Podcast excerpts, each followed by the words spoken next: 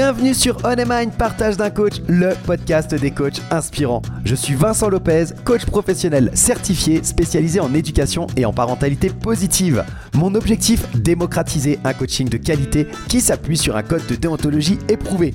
Pour ça, en partenariat avec B-Coaching, je te présente chaque semaine une partie d'interviews de coachs professionnels, des experts passionnés et accessibles. Je te propose un voyage inspirant avec des coachs qui vont te présenter leur parcours authentique avec toutes les étapes qu'ils ont traversées. Leurs défis, leurs échecs et leurs réussites vont enrichir ta propre expérience. Et on ne s'arrête pas aux témoignages. Ils vont également te partager leur vision unique du coaching et te présenter des outils précieux pour t'aider toi ou tes clients à atteindre vos objectifs. Pour ne rien rater de l'émission, pense à t'abonner dès maintenant et ainsi rejoindre la communauté On Mine. Bonne écoute Salut à toutes et à tous, bienvenue dans ce nouvel épisode passionnant de On Mind Partage de Coach, le podcast des coachs inspirants. Alors tout d'abord, bien entendu, c'est le premier épisode de l'année 2024, donc je te souhaite une très bonne année 2024. Pour euh, cette année, je te souhaite le meilleur, je te souhaite de réaliser tous les objectifs que tu t'es fixés. Et dans le cas où tu serais un baby coach en devenir, eh bien, je te souhaite de pouvoir vivre de ce métier passionnant qu'est le coaching. Et pour ça, eh tu as euh, ton serviteur chaque semaine qui te donne euh, des clés grâce aux invités que je reçois. Et donc aujourd'hui, eh bien, on poursuit avec la seconde partie de l'interview de Corinne Biro. Si tu manqué notre dernier rendez-vous, pas de panique, je te mets le lien en description. On a entamé avec Corinne un voyage inspirant. Euh, c'est une coach qui est, tout à fait exceptionnelle. Son approche unique du coaching euh, est ancrée avec une certaine sensibilité artistique et une curiosité insatiable. Et ça, tout de suite capté eh euh, l'attention des auditeurs et ça a éveillé notre curiosité. Alors aujourd'hui, eh bien, on va plonger encore plus profondément dans l'univers de Corinne. Euh, on va explorer comment elle a intégré ses expériences personnelles et professionnelles telles que euh, son parcours euh, dans l'art par exemple, ou sa compréhension fine de l'équilibre entre vie pro et vie perso, pour réussir à offrir un, coaching qui soit finalement à la fois riche et nuancé. Corinne, elle va nous partager ses techniques innovantes, ses outils favoris, et sa manière unique de connecter euh, avec ses coachés, créant ainsi des séances qui soient transformantes. Ce nouvel épisode, il promet d'être une source d'inspiration non seulement pour, euh, les coachs en herbe, mais aussi bah, pour tous ceux qui s'intéressent à l'art subtil finalement d'accompagner les autres dans leur cheminement personnel et ou professionnel. Alors prépare-toi à découvrir les coulisses du coaching vues au travers des yeux euh, bah, d'une experte passionnée et dévouée. Alors sans plus tarder, Embarquons ensemble dans une nouvelle aventure enrichissante avec Corinne Biro et moi, je te retrouve à la fin de l'épisode. Bonne écoute. On a parlé hein, rapidement de comment tu es venu au coaching parce que c'était, ma, première question même. Euh, mais bah, pour capturer un peu plus les, les étapes clés pour les personnes qui écoutent, est-ce que tu serais d'accord euh, de me dire quel a été ton parcours pour te lancer dans le coaching, les étapes euh, essentielles en fait qui, qui ont éveillé ton intérêt? De manière un peu plus. Oui, bien sûr. Tu vois, qu'on approfondisse un petit peu ce, ce, ce, lancement, je dirais, euh, dans, dans ce monde-là. Oui, bien sûr. intéressant d'ailleurs comme question parce que ça permet de se, remémorer un petit peu euh, toutes les étapes par lesquelles je suis passée. Et, mmh en fait, moi, j'ai toujours fonctionné un petit peu à l'instinct. Tu vois, j'ai jamais eu de projet bien défini, clair, avec un cap à donner sur là où je veux aller. J'ai toujours un peu été vers ah tiens, ça me donne envie là, je vais aller voir. Tu vois, la curiosité qui me un peu comme comme boussole. J'ai toujours fonctionné un petit peu comme ça. Et la première chose, ben, finalement, j'ai dû me dire ok, qu'est-ce que qui je veux coacher, sur quelle thématique je veux coacher, parce que moi j'avais envie d'embrasser tout le monde, tout ce, tu vois. J'avais au, au départ en fait j'avais pas, je m'étais pas du tout posé cette question-là, mais il a fallu, euh, il a fallu se poser cette question-là. Donc j'ai commencé par chercher un petit peu mon, mon identité profonde en fait, qui je suis, qu'est-ce que je veux, où est-ce que je vais. Donc ça c'est des questions en fait. j'ai bien, j'ai bien tourné, j'ai bien cherché dans ces questions-là. Donc euh, qui je suis, alors c'est une question tellement vaste. Il y a des choses qui ressortent, tu vois. Euh, moi j'ai un côté artiste, j'ai fait les, j'ai fait l'école des beaux-arts, j'adore dessiner, j'adore m'exprimer par la, le, le, trait, le crayon, tu vois, ça vient comme ça. J'aime bien faire des cadeaux en dessin. Je me dis, tiens, peut-être que je pourrais accompagner euh, soit des artistes, ou soit je pourrais accompagner euh, à travers l'art. Et d'ailleurs, euh, c'est une des pistes que j'utilise aussi, tu vois, par exemple, à travers une œuvre d'art, à quoi est-ce que ça te fait penser, quel lien tu fais avec ta problématique et l'œuvre, tu vois, Donc, je me suis intéressée d'abord sur ces questions-là. je t'ai parlé un petit peu tout à l'heure du, beau. En fait, je vois le beau dans plein de choses. Moi, je suis Mmh. un petit peu une... Enfin, je m'émerveille de choses banales. En fait, je me suis dit, tiens, est-ce qu'on peut accompagner les gens à changer de vision? Tu vois, ça fait partie, en fait, de Finalement, euh, c'est pas forcément une orientation ou une étape clé en coaching, mais c'est peut-être un, un outil.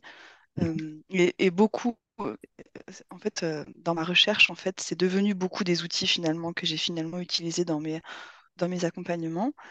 Euh, je me suis rendu compte aussi que j'étais euh, eu- vraiment touchée par les, les enfants, la cause des enfants, tu vois, quand je- je suis très émotive, je vois une, des informations avec des enfants ou une publicité avec des enfants, je vais mettre à, à pleurer, à verser ma petite larme parce que je suis touchée. Je me suis dit, tiens, il y a peut-être quelque chose à, à faire dans l'enfant. Est-ce que c'est l'enfant euh, d'une famille ou est-ce que c'est son, son propre enfant intérieur, tu vois, qu'on a envie d'aller chercher, creuser? Donc ça aussi, ça fait partie des, des outils finalement que j'utilise. Et ça, c'est des étapes clés. Donc voilà, j'ai vraiment voulu d'abord euh, euh, définir quelle était, qui j'étais avant de, de dire euh, quelle était ma couleur de coaching et donner mon orientation.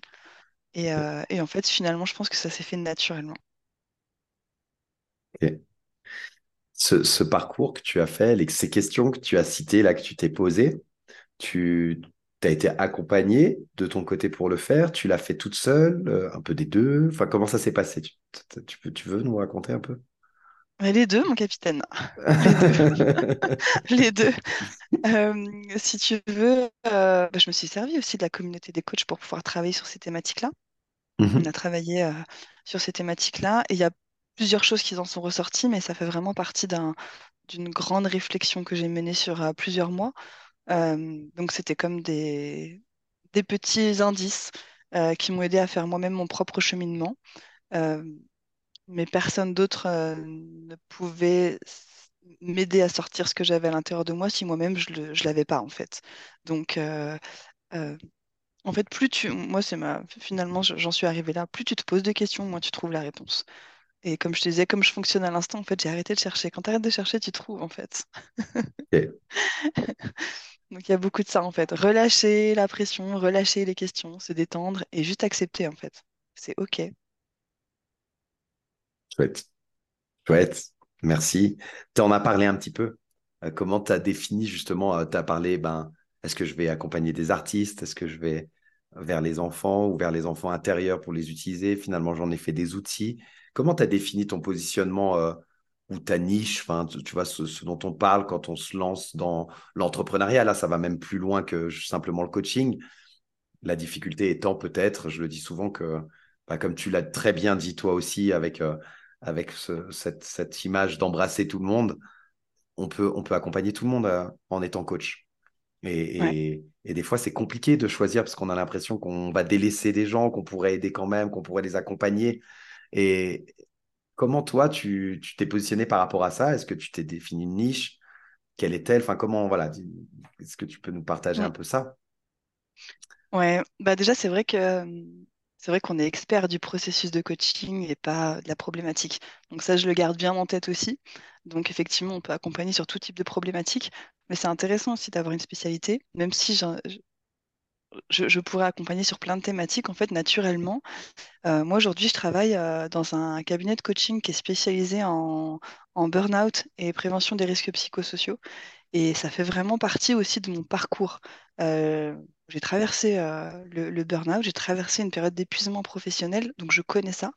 Et en fait, naturellement, euh, voilà, euh, ces thématiques-là font partie de, mon, cursus, en fait, de mon parcours. Et donc, c'est assez facile d'accompagner des, personnes sur des thématiques qui te font, écho. Donc, en fait, c'est assez naturel. Moi, je suis aussi euh, Chief Happiness Officer. Je ne sais pas si tu, euh, tu connais, en fait, c'est euh, Mhm, management de la qualité de vie au travail. mhm. Et, euh, et en fait, j'ai toujours eu ce rôle, en fait, de euh, Madame Bonheur, si tu veux, au travail, parce que je suis quelqu'un de naturellement assez souriant, qui aime bien faire du lien entre les personnes, etc.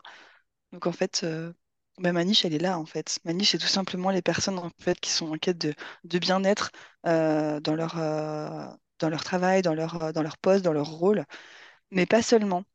Et il y a beaucoup de thématiques euh, qui tournent autour de ce sujet-là, en fait. Ça va être euh, comment trouver l'équilibre euh, vie personnelle, vie professionnelle. ça, ça fait partie de voilà, comment faire éviter l'épuisement professionnel, comment favoriser l'épanouissement professionnel. et donc, je travaille avec des, des entrepreneurs, mais aussi avec des coachs. Parce que quand on est coach, ben, on oublie qu'en fait, on passe, on a du mal à faire la, la, la barrière entre sa vie privée, sa vie perso, ça vient manger un petit peu, euh, morceler tout, puis on laisse de la place, et puis après on se dit ah là là. Et en fait, ça, vient un petit peu grignoter tous les espaces, donc c'est, euh, ça fait partie aussi des choses que, je vis, parce que je suis aussi dans ce cas-là. Donc euh, je suis passée par ces étapes de comment, c'est pas des vraies limites, mais comment en fait maintenir un équilibre entre les aspects pro et les aspects perso quand on est, quand on est à son compte. Mmh mmh donc, donc ça, c'est la, thématique, euh, on va dire, euh, phare, clé. Et puis bien sûr, euh, l'autre thématique qui est importante et par laquelle je suis passée, que j'en ai parlé tout à l'heure, en fait, c'est définir sa couleur de coaching en fonction de qui on est vraiment et ce qu'on veut vraiment faire. Et encore une fois, tu sors l'appel et tu vas chercher, tu vas creuser, mais qui tu es? Et, c'est des, des, questions qu'on peut aussi se poser tout au long de sa vie parce que voilà, on évolue, on grandit, on change fondamentalement, on reste quand même la même personne, mais, mais on a des lunettes qui changent. Donc, euh, les lunettes, c'est comme la vue, hein, il faut les adapter en fonction de, de, son, de sa vue. Quoi. Ouais. complètement. Complètement. Ça me fait penser, euh, ce que tu dis, en fait, au fait que tu en as parlé, des, tu utilises peut-être des outils, etc., mais que bah, de savoir qui tu es et d'aller d'avoir été creusé ça pour définir euh, ton style de coaching, pour définir ta niche, ta stratégie un peu. En fait, le meilleur outil reste le coach, quoi. Et, le fait de te connaître, toi, te t'a permis ensuite de pouvoir développer euh, ce que tu voulais dans le coaching. Comment tu vois ça avec euh, l'outil Souvent, ça nous rassure. Et donc, un, nouveau coach, quand il se lance, Souvent, il a envie d'apprendre plein d'outils, il en découvre plein, puis il a envie de les approfondir tous. Euh, mm. quel, quel, quel, regard tu as sur, sur cette pratique que de, de, de cumuler des outils? Ben, Moi, je pense qu'avant de cumuler, il faut déjà bien savoir se servir des outils qu'on a. Parce que c'est vrai que quand on les, euh, quand on les voit, quand on les utilise, après, il faut les réutiliser et les réutiliser pour vraiment bien s'en servir correctement, puis savoir euh, ben, quel outil sortir au moment où on en a besoin. Et ça, c'est pas forcément. Euh, voilà, je, pense que dans, ta mallette d'outils de coach, euh, c'est important d'avoir déjà les outils euh, qui te parlent ou lesquels, avec lesquels tu te sens à l'aise et puis savoir les sortir au bon moment. Tu peux pas sortir tous les outils pour tout coaching à, n'importe quel moment, donc savoir les utiliser quand il le faut.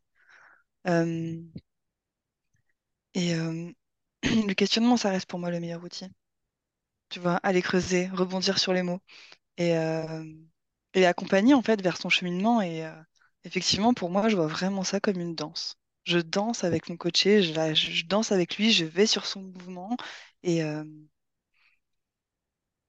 voilà, c'est pas un outil, c'est plus une, c'est même pas une méthode en fait, c'est juste une, une posture. Voilà. Moi, j'aime la posture de la danse avec le coaché. Je trouve c'est hyper fluide et, ça marche, ça marche, ça marche très bien. Puis en plus, on se sent bien. Mhm. Ouais, complètement. Merci beaucoup. Est-ce que j'ai répondu à ta question? Ouais, bah oui, oui, tu as répondu. Ouais, tout à... enfin, en tout cas, je crois que tu as répondu ouais, parce que bah, quand tu dis que tu aimes la danse avec le coaché, que tu rebondis, il n'y a, pas, y a, pas, y a, pas, y a pas de subterfuge, il n'y a pas d'outil externe, c'est ta posture, tu le dis, j'aime la posture c'est toi en fait qui tu es et avec, avec ce avec quoi tu es. Et, et moi j'entends là-dedans et ça fait écho avec la réponse précédente qui dit que tu as creusé qui tu étais parce que tu peux rebondir sur, euh, sur les mots du coaché, tu peux danser avec lui à partir du moment où s'il y a un mot qui fait résonance ou s'il y a quelque chose qui, qui t'atteint toi, bah de savoir pourquoi ça t'atteint et de pouvoir le gérer sur le moment. Et si tu ne te connais pas, tu peux pas le faire.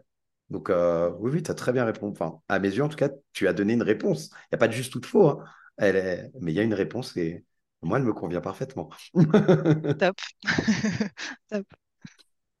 Euh, tu nous as partagé ta niche, enfin ta niche, disons le public cible majoritaire avec lequel tu travailles, mais plutôt en. en, et, c'est pour ça que je, je rebondis là-dessus. Plus que de définir un persona, comme on en parle en marketing souvent, euh, tu as plutôt défini ton axe de travail. En tout cas, c'est ce que j'ai entendu sur ben, la qualité de vie au travail. Euh, enfin, j'ai retenu la qualité de vie au travail parce que ça m'a fait penser à ça dans la première partie de ta réponse qui était Ah oui, traverser le burn-out, l'épuisement professionnel. Moi, ça m'a fait mhm. penser à la qualité de vie au travail. Et après, tu nous as expliqué que ça faisait, bah, que c'était lié finalement et que tu faisais aussi ça. Donc, c'était plutôt plus que le persona et quel type de personne je vais accompagner. Eh bien, c'est euh, quel, euh, peut-être pas solution, mais en tout cas, quel focus je vais mettre dans mes accompagnements. Et, c'est ces personnes mmh. qui sont concernées par ce focus-là que j'accompagne. Mmh, tout à fait. J'aimerais savoir aujourd'hui comment, en fait, avec cette approche-là, comment tu as fait? Quelle a été ta stratégie pour, euh, bah, pour trouver des clients En fait, au début, quand tu t'es lancé, est-ce que, as, est-ce que tu as trouvé ça difficile ou pas? Enfin, Qu'est-ce que tu as mis en place pour pouvoir euh, attirer tes premiers clients avec ce focus particulier que tu mettais en place dans tes coachings? Bah, si tu veux, au départ, euh, quand je suis sortie de l'école, j'ai eu besoin de m'entraîner euh, davantage et aussi sur des personnes qui étaient extérieures à l'école. Donc, j'avais mhm. fait une publication euh, sur Facebook pour accompagner des personnes sur du long terme. Et il y a eu plusieurs thématiques différentes. Il y avait des personnes, c'était vraiment sur des thématiques très personnelles. il y avait des entrepreneurs sur confiance en eux. Il y a eu des Ouais, c'était vraiment sur des sujets divers et variés. Et là, je me suis posé la question, mais euh, ça, ça correspond. je peux coacher tout type de personnes, mais il y a des personnes où j'ai plus de, plaisir. Euh, et donc là, il était question de moi, en fait. Qui est-ce que j'ai envie d'accompagner? Euh, donc j'ai commencé comme ça, pour faire des accompagnements gratuits. Puis là, l'engagement, voilà. Est-ce qu'il était vraiment là? Est-ce que voilà, je me suis posé cette question-là. Je me suis dit, bon, c'est peut-être pas la bonne façon de faire. C'est bien, c'est c'est- un plus, mais je vais faire différemment. Et puis euh, bah, ensuite, tout simplement, quand j'ai euh, commencé dans le, dans le, cabinet de coaching où j'étais, bah, en fait, j'en ai parlé autour de moi. Et euh, finalement, le bouche à oreille, je pense que c'est la meilleure des, manières pour, pour se faire sa, sa clientèle et pour se faire connaître. Et encore une fois, on est sur la confiance et la confidentialité. Ben voilà. voilà, c'est vraiment. je pense que c'est la meilleure manière de faire du marketing. C'est vraiment le bouche à oreille. Vraiment. Ok. Donc je reste, je reste là-dessus. Ok. J'ai une question qui m'est venue quand tu parlais. Hum, tu as parlé plusieurs fois du, cabinet de coaching dans lequel euh, tu travailles ou avec lequel tu travailles. Oui. Euh, comment cette rencontre s'est faite? Comment tu t'as été amené en fait à, te retrouver dans un cabinet de coaching? Alors, euh, la fondatrice du cabinet, je la connais depuis plusieurs années. Et, et à un moment, elle m'a dit qu'elle cherchait quelqu'un dans son équipe. Mais c'était pas pour faire du coaching, c'était pour faire euh, tout ce qui était euh, communication, support, tout ce que j'ai fait depuis, euh, depuis des années en fait. Ce, qui est, ce qui est inscrit sur mon CV en gros, c'est de ça dont elle avait besoin, mais écrit en dessous coaching, c'était pas trop la première chose. Mais en fait, j'ai commencé comme ça et je me suis dit c'est pas grave, je mets un pied dedans et puis, et puis on verra bien.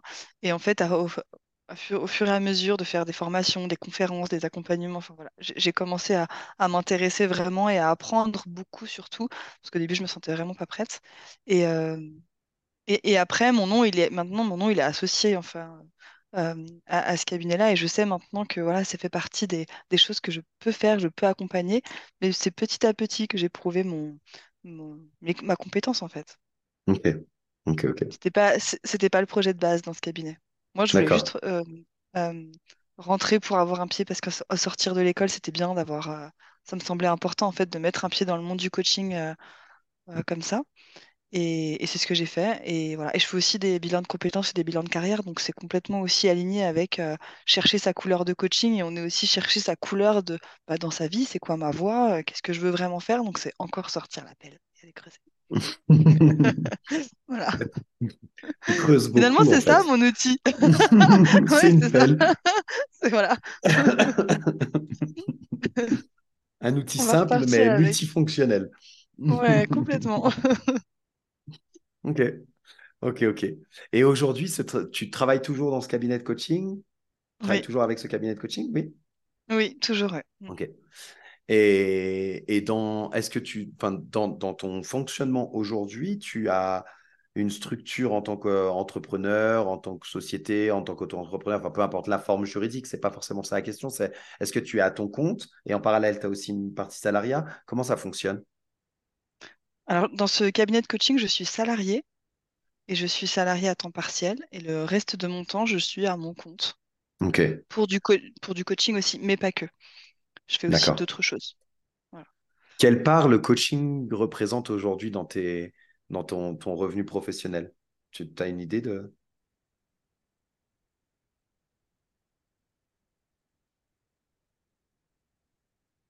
Je dirais, je dirais 25%. Ok. Ok.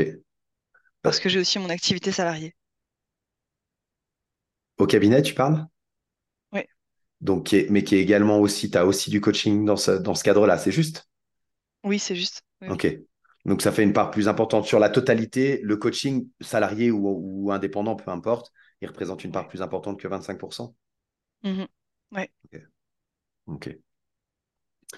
Je te pose cette question, c'est pour montrer aussi aux, auditeurs et, et, à tous ces jeunes coachs qui sont peut-être encore en formation pour certains qu'en fait, c'est possible de, tu vois, de, d'avoir des revenus et de travailler dans le monde du coaching, même avec, je mets des, des très gros guillemets parce que je crois pas que l'expérience, elle s'arrête juste, enfin, je crois pas que l'expérience débute uniquement quand tu as été certifié coach. Je pense qu'il y a tout le, tout le passé qui contribue à ça.